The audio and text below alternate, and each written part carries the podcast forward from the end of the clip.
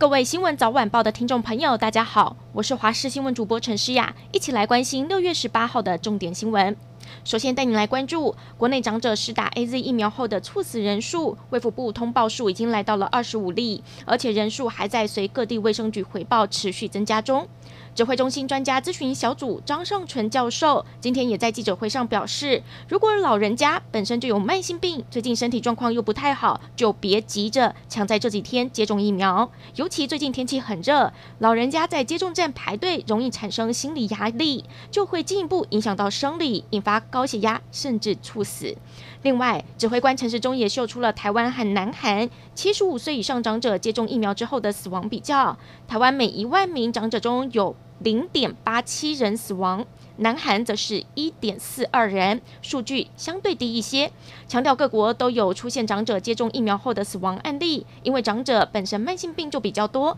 但是整体来说还是要打疫苗才有保护力，因此呼吁长者接种前一定要和医师再三评估安全性。台湾新冠病毒疫情今天新增一百八十七例本土确诊和二十一例死亡，对比昨天有缓缓上升的趋势。公布的死亡个案中有两例值得关注，首先是按一二九二五一名七十多岁的男性，十二号出现呼吸喘、食欲不振的状况，十三号确诊，而且在当天死亡。另外按一三二七九一名八十多岁的女性，十三号发烧，十四号采检并紧急送医，不过到院前就没有呼吸心跳，采检结果隔天出炉是阳性确诊。红海创办人郭台铭想要引进 BNT 疫苗，发出声明，希望政府公开表示接受永龄基金会捐赠，正式授权，希望会见总统蔡英文，获得总统府正面的回应。行政院也正式授权台积电永龄基金会代表政府洽谈购买疫苗。今天下午四点，总统蔡英文在府内会见台积电董事长刘德英和鸿海集团创办人郭台铭，就授权台积电和鸿海永龄基金会购买各五百万剂原厂 BNT 疫苗转赠政府之相关事宜进行会商讨论。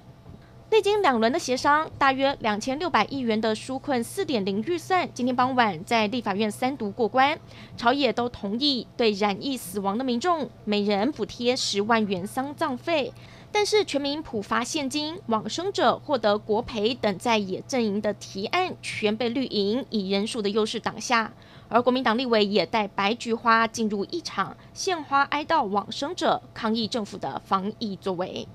全国停课已经一个月了，提醒家长们。孩童家庭防疫补助已经陆续发放。另外，除了可以上网申请之外，从今天开始一路到九月三十号，也开放实体 ATM 领取。民众可以带着各家金融机构的提款卡，只要输入监护人的身份证字号以及小孩健保卡的卡号，到国泰世华银行、中国信托银行以及台新银行这三家金融机构的 ATM 领取一万元。而便利超商看准了商机，也趁势推出了 ATM 领。补助的各项商品优惠，促进消费。美国国务院亚太副助卿费德伟十七号在听证会上表示，美国和台湾正在密切合作，确保美方捐赠的七十五万剂疫苗符合台湾规范，疫苗将会很快送达。至于台湾代工疫苗的可能，费德伟透露，双方有在谈合作。费德伟指出，台湾过去慷慨无比，在提高个人防护设备产量上也展现极大的弹性。疫情初期，美国也受惠于台湾的慷慨，现在也希望在疫苗上能够回馈台湾。